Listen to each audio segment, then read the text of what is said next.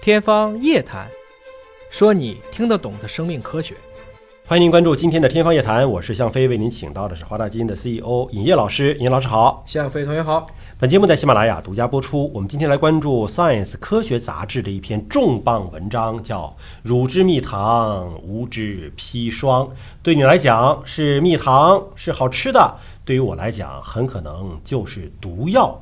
这个我们知道，糖其实是老少皆喜欢的一种食物啊，尤其是它能够产生幸福甜蜜的感觉。啊，在心情低落的时候，有些女性就特别喜欢去吃一些甜食，对，它让会自己让心情好你。包括吃巧克力，会让你产生多巴胺。带来这种幸福的感觉，它只是一种感觉。但是《Science》这个杂志研究显示说什么呢？说糖吃多了啊，对身体有害，而且能够直接的喂饱癌细胞。嗯，就是肿瘤细胞也愿意吃糖。肿瘤细胞实际上是高代谢细胞，嗯啊，因为它的这种要疯狂的增殖，所以它对能量的要求是极大的，嗯啊，我们经常做 E PET CT，怎么做 E PET CT 呢？看哪个地方糖代谢高，哪个地方就可能是炎症或肿瘤。这篇文章是三月二十二号发表在《科学》杂志上的。那么，至少是在小鼠身上的实验得出了这样的一个结论。我们请尹老师帮我们分析和解读一下。其实这个也很简单，也就是说，这个每天摄入适量的，它是用高果糖玉米糖浆嗯啊，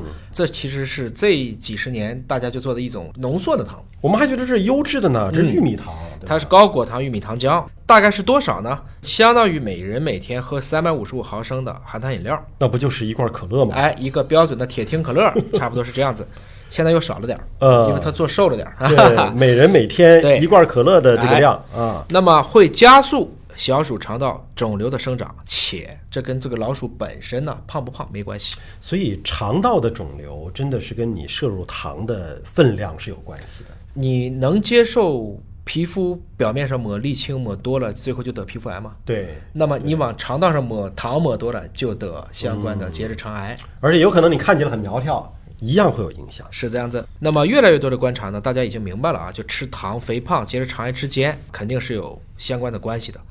主要是你吃多了就胖，胖了以后我们菌群就会变，而肥胖本身也会增加非常多癌症的风险，就包括结直肠癌。但是大家以前呢认为这是个综合因素，比如说又有脂肪啊，又有喝酒啊，一大堆问题。我现在就说我这些都没有，我就吃糖，我能不能也引发结直肠癌？这就是一个很有意思的它的一个假设。这项研究呢是由美国的贝勒医学院和威尔康奈尔医学院共同领导啊，它是通过什么样的研究方式最终给出这样的一个结论呢？它呢，首先就创建了一种叫 APC 基因被删除的早期结肠癌的小鼠模型。什么叫 APC 基因呢？ APC 是一个病，叫做腺瘤性结肠息肉。嗯，就是说这个基因呢，实际上是结直肠癌的一种抑癌基因，哦相当于刹车吧。嗯，有它就不得这个结直肠癌。嗯，你把它敲了，相当于就把这个汽车的刹车去了，光踩油门了。那么这个肠道的这个细胞呢，就直接就可能会变成我们说早期的息肉了。嗯，超过百分之九十以上的结直肠癌的患者呢，都会发现 APC 基因突变了。嗯那它敲除这个基因的小鼠模型，实际上都是更容易得结直肠癌的。没，错儿，因为我要诱发它成瘤嘛，嗯那你就我要。看什么外界的条件刺激了。就是这种情况下，我再给糖，我可能就更快的看出这个显著性结果了，对对吧？所以呢，他就用这样的小鼠模型，直接就给了摄入含糖饮料来评估对肿瘤生长的影响。那么饮料呢，就有百分之二十五的高果糖玉米糖浆，这就是咱们一般人工含糖饮料的主要的调味剂啊。葡萄糖比果糖大约是四十五比五十五，百分之二十五的含量和我们日常饮料这个差距能有多大呀？就是我们的可乐呀、就是我们日就常是差不多就是这个样子啊好吧啊，就是这个样子，你算下来。所以你看，你喝一罐可乐之后，那个糖如果给你变成固体，你看了就不想喝了，嗯那是满满一把呀。那么研究人员其实是给这个小鼠模型随便喝的，对啊，你想喝多少喝多少，哎结果呢就胖了。啊，那没错呀因为这个模型它是希望说能够呃单独研究糖对于肠道的影响，嗯所以它要控制小鼠的肥胖，不能够让它太胖啊，那就变成这个影响肠癌的因素可能会不那么集中了。首先啊，它这个设计很巧妙的。小鼠模型拿来以后呢，先开始是无所谓，嗯随便嗯我就随便喝，喝完了以后体重增加了，但是不能胖，它只是体重增加。嗯这个时候再控制，每天用注射器口服一定量的，相当于就是模拟每天人类喝嗯一罐可乐的这一个情景。相当于是定量按照比例，按照人一天一罐儿的这个去弄，对，小鼠没变胖，体重没有进一步变胖，但是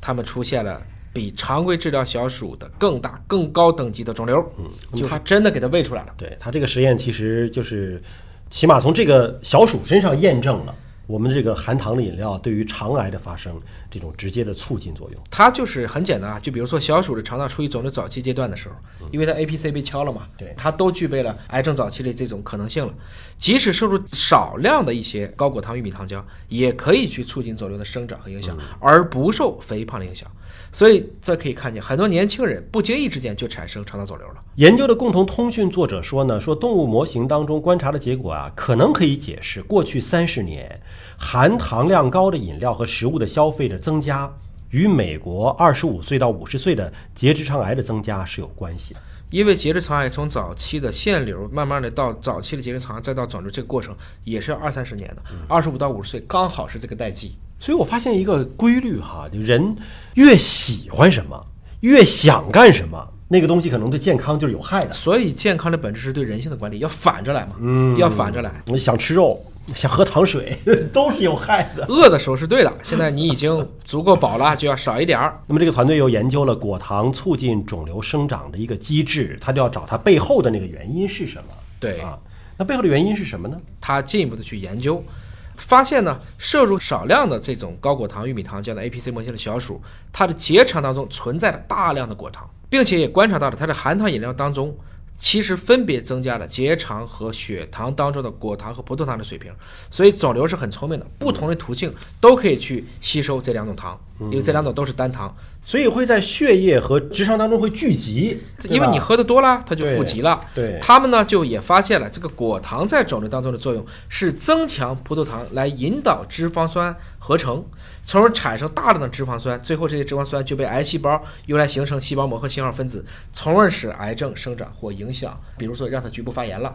也就是说，他们几个是互有分工，有帮凶，有结果。这项研究其实影响意义还是非常重大的，因为他们实验利用到的这种原料呢，叫做高果糖玉米糖浆，就是我们现在大部分的含糖饮料，还有大部分的加工食品当中的一种主要成分。对他们的这个发现也给这个治疗可能会带来一些新的希望，因为果糖对正常细胞的存活它不是必须的，我们只要葡萄糖就 OK 的。但是我只有果糖没有葡萄糖肯定是不行的。我们说的血糖就是葡萄糖，这就证明是不是以后可以对果糖代谢进行调节。